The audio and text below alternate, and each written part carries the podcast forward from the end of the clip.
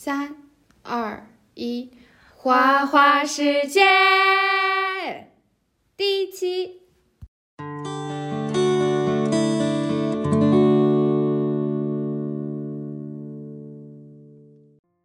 真知灼见，只等你侧耳倾听。有胆有识才敢闯花花世界。花花世界是由华为中国学联举办的首档华语电台节目，欢迎大家来到第一期节目。那么本期我们将探讨的主题是体制内外围城里的中国学生们。Hello，大家好，我是小青蛙。Hello，大家好，我是图图。今天我们邀请到的嘉宾是来自华为经济系大三的玛丽，她的高中就读于一所深圳的国际学校，而且她在教育领域有一个运营了四年的个人公众号。下面我们也请嘉宾来自我介绍，打声招呼。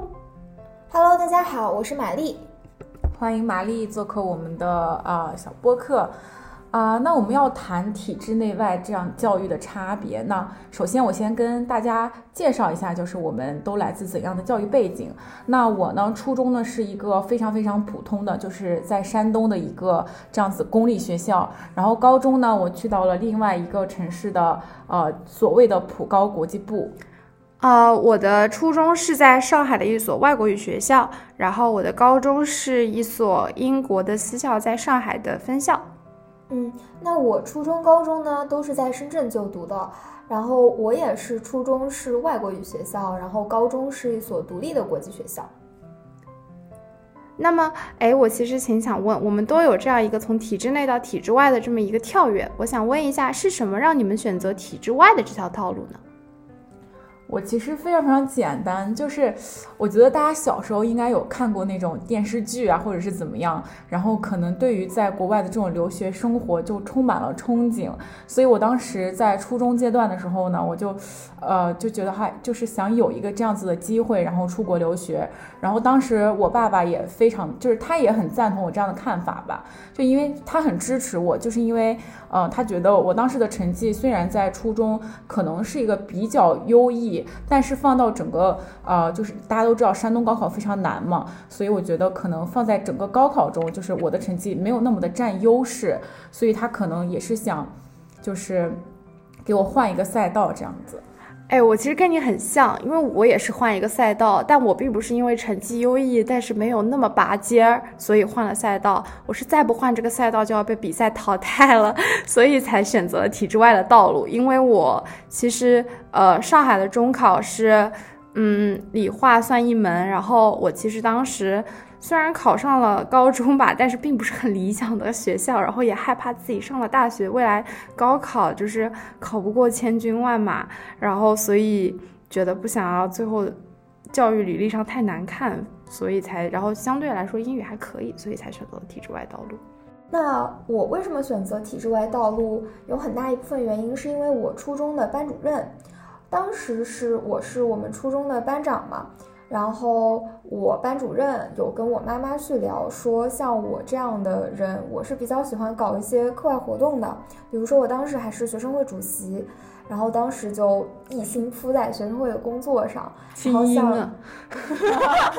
然后像一些就是课内的，比如说作业啊之类的东西，就并不一定会完全准时的去完成之类的。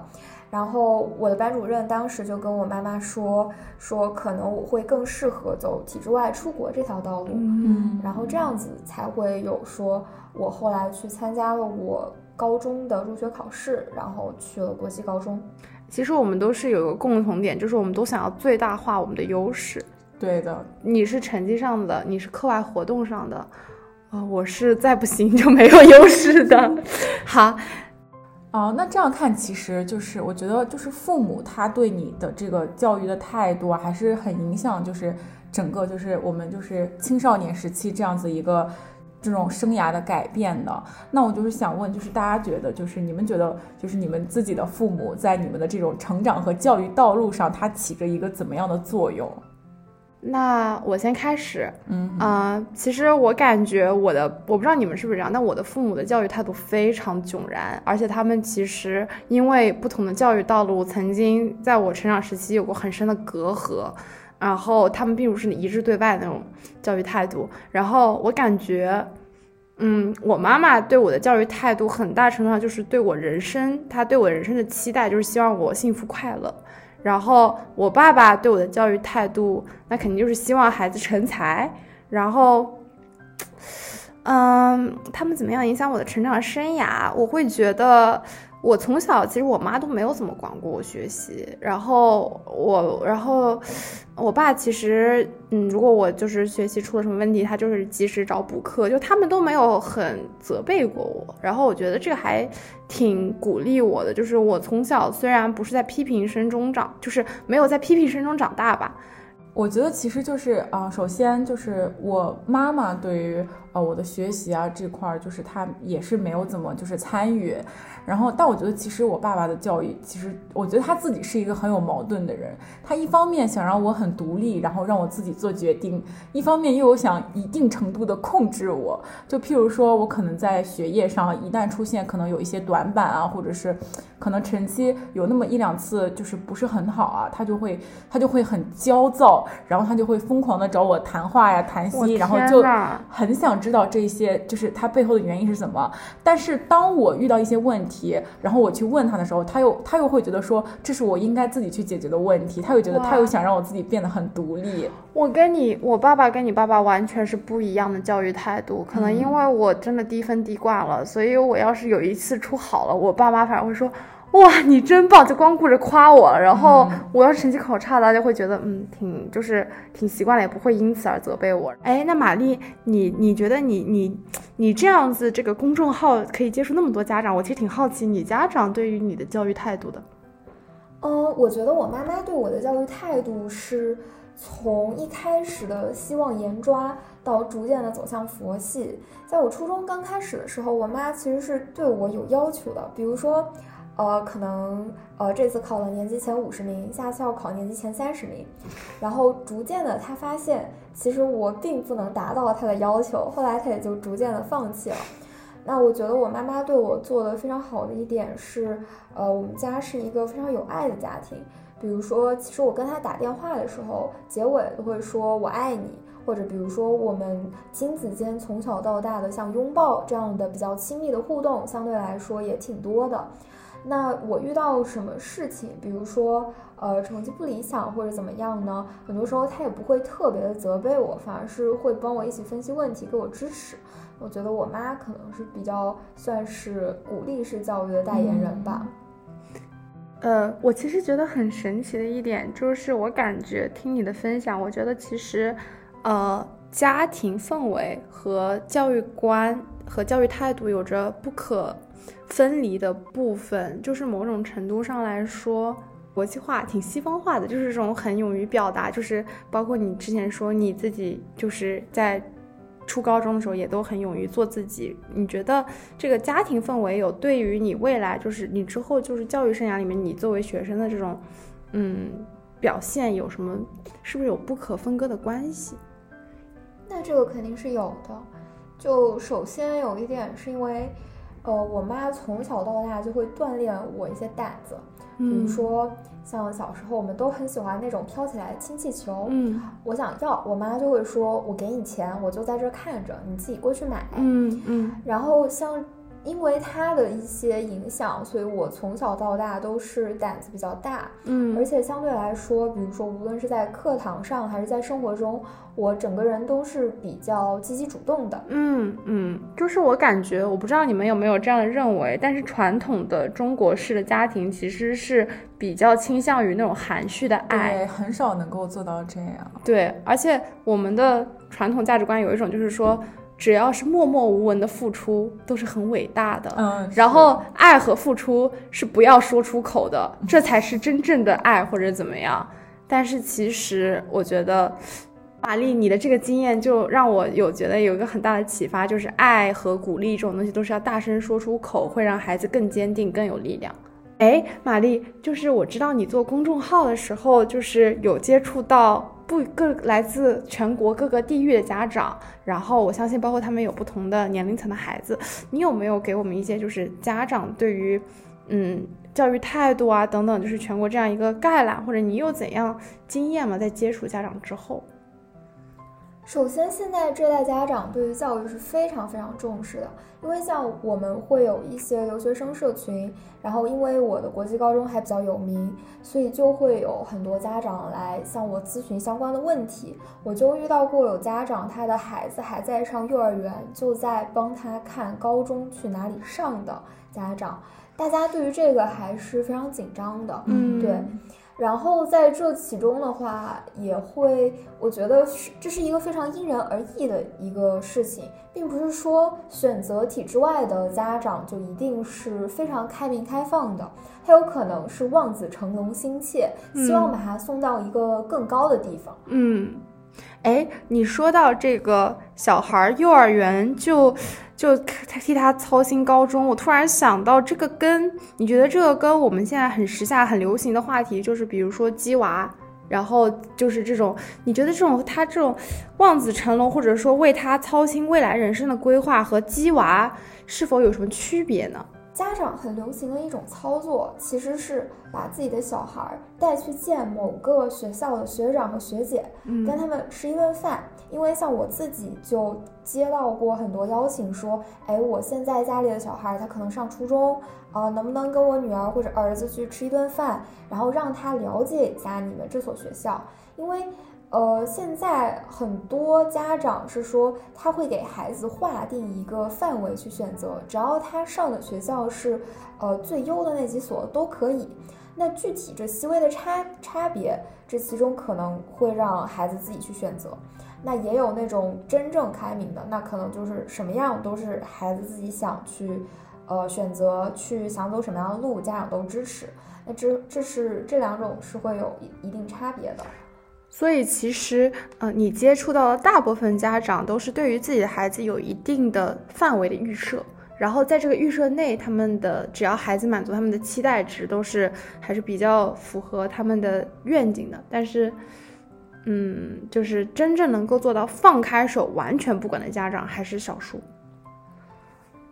其实，在留学圈，你很难说哪种比例更多。嗯，但是确实是的，呃，真正放开手的家长是很少的。那很多家长其实是一边知道自己要开明，一边又知易行难，觉得实际做到。有点难，或者在实际做的过程中，自己觉得自己应该做，但实际上并没有做到。很多家长都会觉得，我给了你一二三四五这么多自由了，为什么你还不满意，或者怎么样？那家孩子看到的呢？可能更多的就是家长对自己的限制和束缚，所以在这方面，家长和小孩会有完全不一样的感受。可能家长会自认为是一个开明的家长，但是小孩呢，自己觉得自己家长还是有很多可以进步的地方。像我妈经常说的一句话就是：“你去看看别人家的家长，一二三四五这样那样限制他们的小孩，自己的小孩，呃，一有什么事情就。”呃，严格限制啊之类的，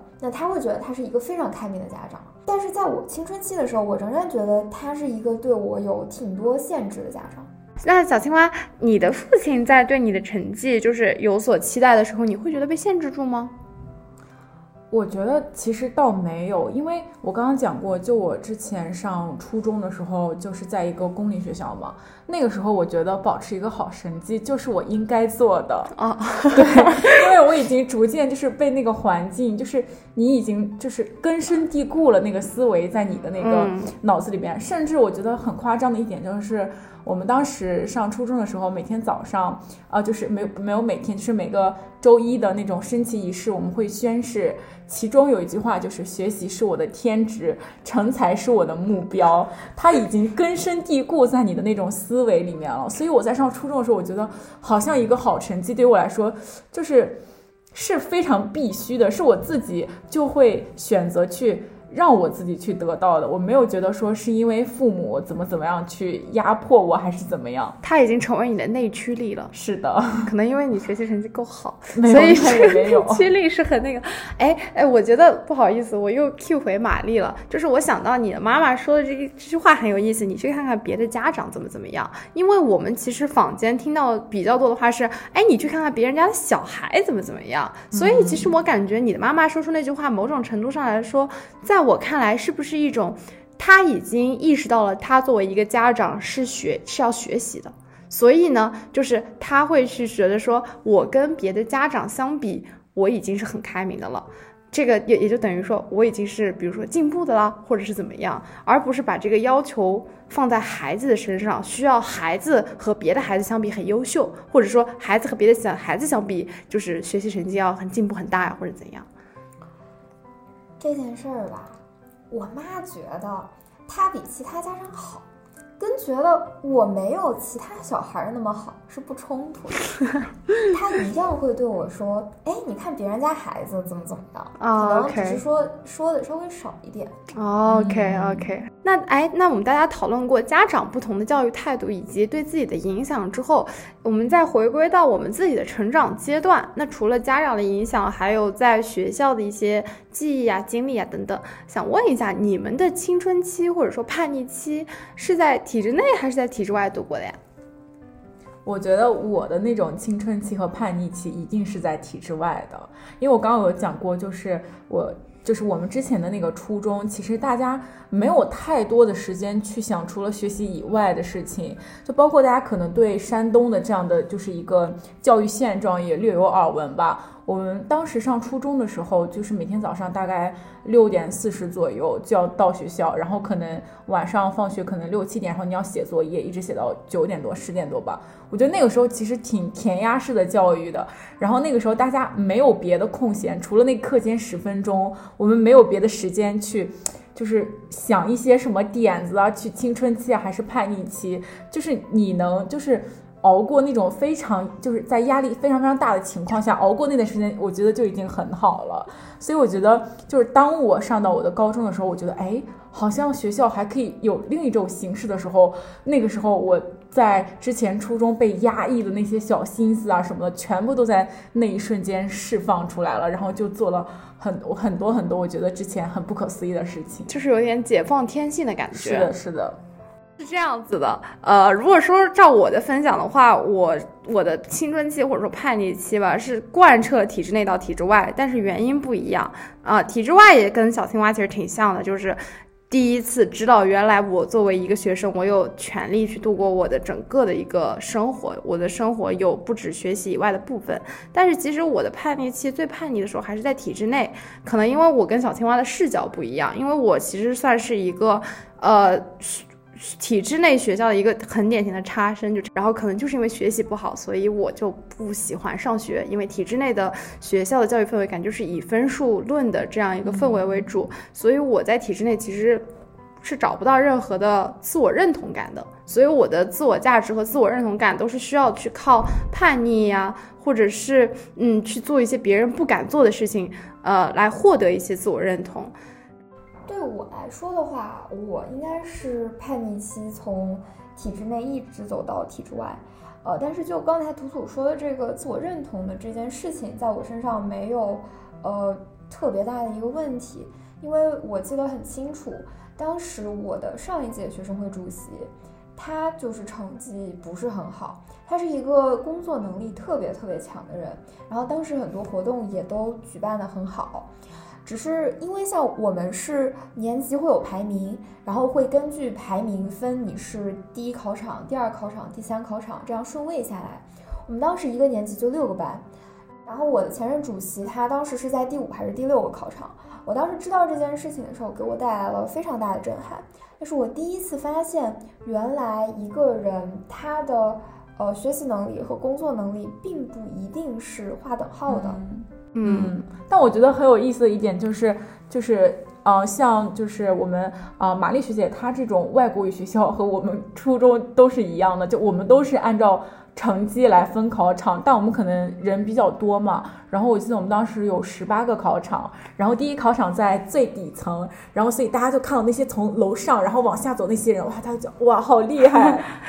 呃，那我们就连带着说到，就是尤其是我和小青蛙对于解放天性这一件事情可以讨论的事情，就比如说，就是在体制内或者体制外有什么对于我们成长意义比较重大、值得分享的事件吗？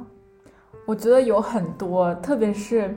当我就是去到我的那个高中的时候，我真的做了非常非常多，就是我觉得在我看来，我现在看也觉得很叛逆的事情，然后就。譬如说，我们有一次因为可能呃国庆假期嘛，可能有点他那个老师留的作业可能有点多，所以我们就班里面十几个人一起联名上书，我们就去找到我们当时的那个外方校长，我们就仿佛开了一个圆桌会议，就来探讨我们这个作业到底应不应该这样多。但是最后呀，也没有探讨出什么结果，但是我们还是获得了一两节课那种摸鱼的时间，因为你要开会，所以你没有上课。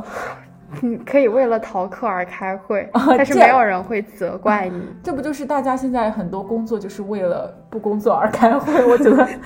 很像。我还没有工作，还不知道。呃，就我跟你的经历其实挺类似的，但是不一样的是，我我记得我们当时是疫情阶段，呃，临时换了一个老师，因为前一个老师有事回国了，然后呢，等于我们就是是。嗯，新来的老师是线上授课的，然后我们线上授课的那个老师就是四十分钟的一节课，他可以花半个小时讨论他失败的婚姻和他不得不讲的前妻，然后再给我们看十分钟的 YouTube 视频，然后就下课。然后当时正逢我们 IG 结束，还是 A Level A。A S 刚刚开始要考的时候，所以特别紧张的时间段。然后我们就从一开始遇到这个老师，直到他被辞，就是我们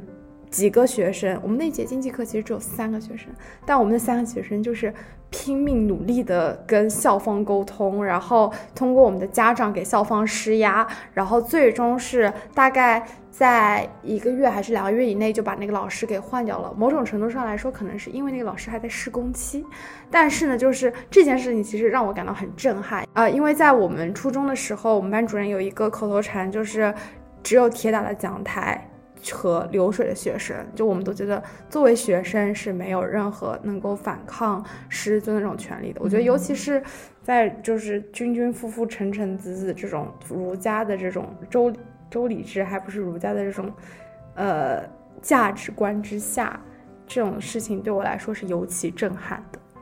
那像在我的高中也是有挺多老师会被投诉走的，但是这就出衍生出了两个问题。第一个问题是，有可能讲的烂的有的老师你投诉不走；第二个问题是，有可能一些好老师被投诉走了，因为像我的国际高中它是有。所谓的英文政策叫 English Policy 的，就是说你在学校的整个环境中，无论你是在教师办公室，还是说在课堂里，你都只能用英文讲课，用英文沟通。那像我之前的呃，那像有一位老师，他是地理老师，然后他因为在呃上课的时候用了中文讲课，然后就直接被投诉走了。那为什么会这样呢？因为像我们国际学校，它并不是纯中国人，然后它还是比如说一个班，呃，一个课堂二十个人，它可能还会有两到三个外国学生，所以其实像纯中文上课是不会允许的。但是如果一节课可能如果全是中国学生的话，有的老师在讲到一些很难的。呃，一些概念的时候可能会选择用中文解释。那像我刚才说到的地理老师，他是一位讲课讲得非常好的老师，然后就这么被投诉走了，我们大家也都挺可惜的。那像还有一些老师呢，呃，有的会有学生喜欢，有学生不喜欢。那可能对于这个老师来说，基本就是可能每年都会有学生在投诉，但是就是投诉不走。我不知道你们的高中的具体的环境是什么样的。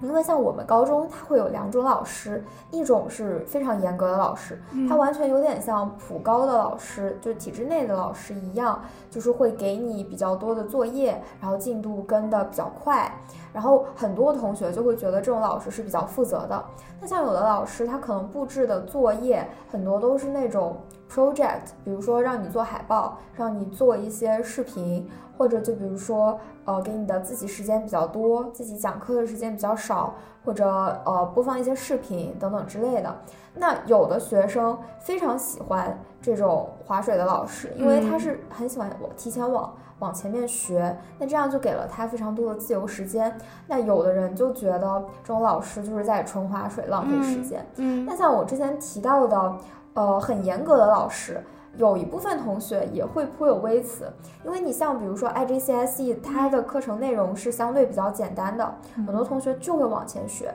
但是有的老师是不允许你在课堂上，呃，比如说看别的东西的。嗯，所以就是我觉得关于教师投诉这件事情演变到最后也是一把双刃剑吧。然后我就是我们现在就是包括现在整个社会啊什么，很多人就会评价，就会说。觉得可能哎，是不是国际学校我们的这种学业压力啊也好，还是申请压力啊，会比啊普通高中的学生小很多。然后每天上课这种氛围也比较清闲，包括我们可能在很多的社交媒体上，可能看到很多他们啊这种，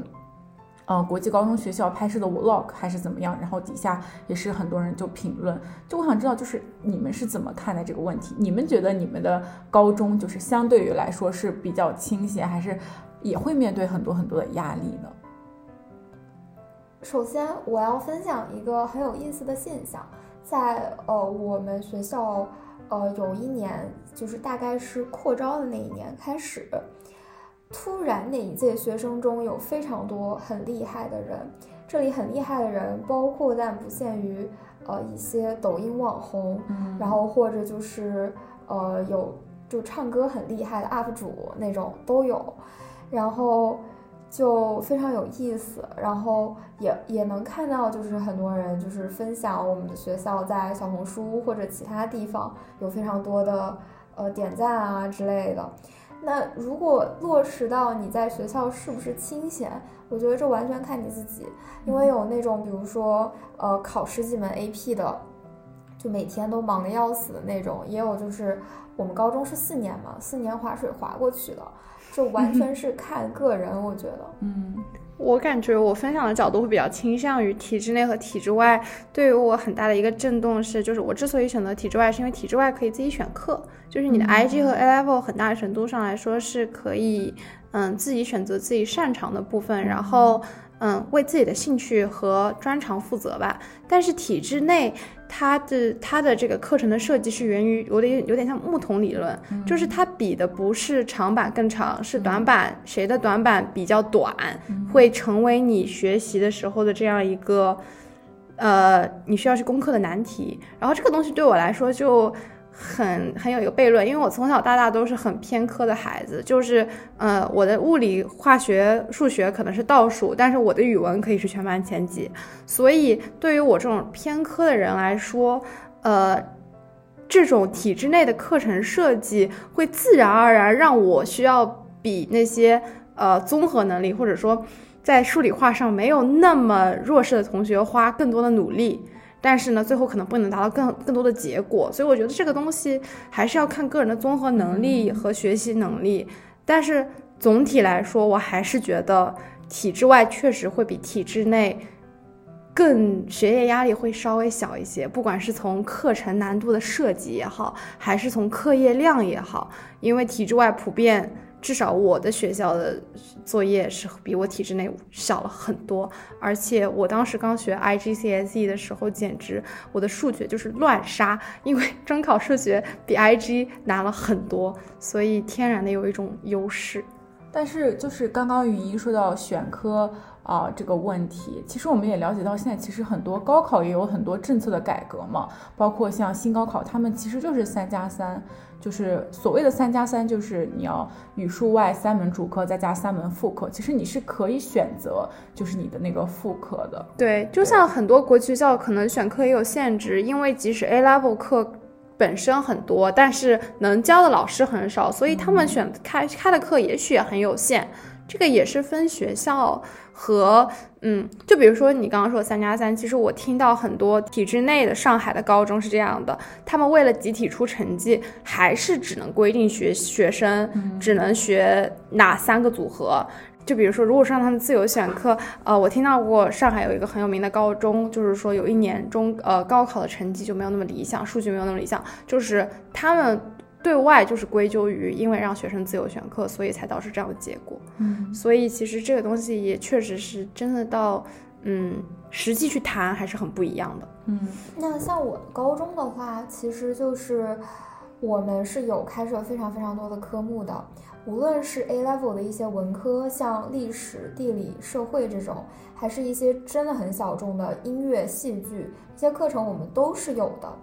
那即便是在英国的教育体体系下，或者说我们作为一个体制外学校，学生对于科目的一个倾向，或者乃至于大学对于科目的倾向仍然是存在的。嗯，你会发现很多人在选课的时候，仍然会去选像物理、经济这种好拿分，同时所谓的大学认可度又比较高的一些呃课程。因为像英国的话，无论你学的是什么，就哪怕我是学的。呃，想申请的历史专业，那我高中学的是数学和物理这种，可能会有一些就是可能不不那么文科的，其实我都是可以申请的。对，那。其实，在这样的环境中呢，我觉得跟体制内最大的不同是你有选择的余地，而且你被允许拥有这种选择。对我们所有学长姐在跟学弟妹讨论选科说的第一句话，永远都是优先考虑你自己喜欢的。嗯，那像很多有，比如说最后真的大学申请了戏剧专业的呃同学，他们在四年间学戏剧的过程中，虽然很痛苦，因为这门。课它的给分，无论是学校老师还是最后的考试，都会很低，真的是很痛苦。但是他们自己喜欢，坚持到了自己热爱的东西，或者大家通过各种不同的选课，明白了自己兴趣所在，我觉得这都是非常珍贵的。对，我觉得，嗯，我觉得你这个点特别好，因为其实。呃，从客观成本上来说，你 A level 就已经尝试了，你大学可能兴趣专业比你大学的试错成本是低的很多很多的，而且 A level 还可以及时的，就是。呃，job 啊等等，就我之前对心理学特别感兴趣，然后学了第一节课心理学的课，然后我就把心理学这门课给 drop 掉了，因为我不知道心理学原来一开始要先学很多生物的东西，然后我的生物非常差，所以我觉得从试错成本上来说，这个也比国内的一些环境会稍微好一些。但是和 A level 这个体系相比，我感觉可能 IB 还是就是 IB 这个课程体系可能设计的会还要再更像大学一些，嗯，因为 A level 还是比较偏呃课本式的学习的，而非 IB 那种自我探索式的 project 啊等等，这个还是。实际上，我觉得英国的教育体系本身就非常是中国高考填鸭式。如果你是体制内的学生，你不经历一些。呃，开明的家长、老师教学方式，你直接是说内容上学习 A level 的这些东西，其实是完全没有压力的。嗯，很多同学都是，比如说，呃，高中学了一两年，然后再转 A level，都非常的轻松。基本上障碍就只有是把那些呃东西翻译成英文，仅此而已。对，所以你会觉得说，其实我们就是在国际学校的这些课业的压力或者是难度，会比普通高中他们的会小很多吗？我觉得课业上的话是会一定程度小的，嗯，但是你在申请难度上可能会有其他的一些障碍。那比如说，呃，像你申请英国这方面，如果你只是单论你的 A level 考试要考出一个很高的分，那当然是其实。对于更多人来说是比较轻松的一件事情，但是你落实到，比如说你有一些固定的专业，或者你去牛剑，你要去参加一些额外的考试或者一些面试，那这方面可能就会相对来说比较难一点。那你看，如果是往美国或者其他国家的方向升，你还有更多的要求，你有领导力的一些。课外活动补充，那像本科阶段可能是需要对你的义工慈善方面，呃，有一定的期望，或者其他就是来证明你是一个比较全面的人的这些材料。可能这是对于体制内的学生来说更大的难点，因为英国它本身的教育体系所崇尚的就是一个偏学术化的一个东西。那你哪怕是说到牛剑面试，你只要你所学的这个专业你学到了一定更深的程度，他就是喜欢你，他就是收你，然后可能在这基础上看一些你的，比如说呃思辨能力，你的。呃，入学考试的分数等等，嗯，但是总的来说，它并没有很背离中国的这个价值体系，我感觉，嗯，稍微自由了一些，但没有完全的，没有完全自由。其实有点像中国和美国和一和，然后再用英语这样写出来，还挺有意思的，跟国家也有关。本期分享到此告一段落啦，感谢玛丽在百忙之中抽出时间来分享自己的教育经验和观点。如果你们喜欢这期节目，欢迎在推送下方积极点赞、评论、分享。我们将把下期节目的主题放在推送最后的投票区，请投出你心仪的一票哦。如果你想要报名成为主聊，也可以联系工作人员，让全世界听见你的声音。想要收到最及时推送，请关注华威中国学联公众号或者喜马拉雅等播客网站。那我们下期再见，拜拜，拜拜。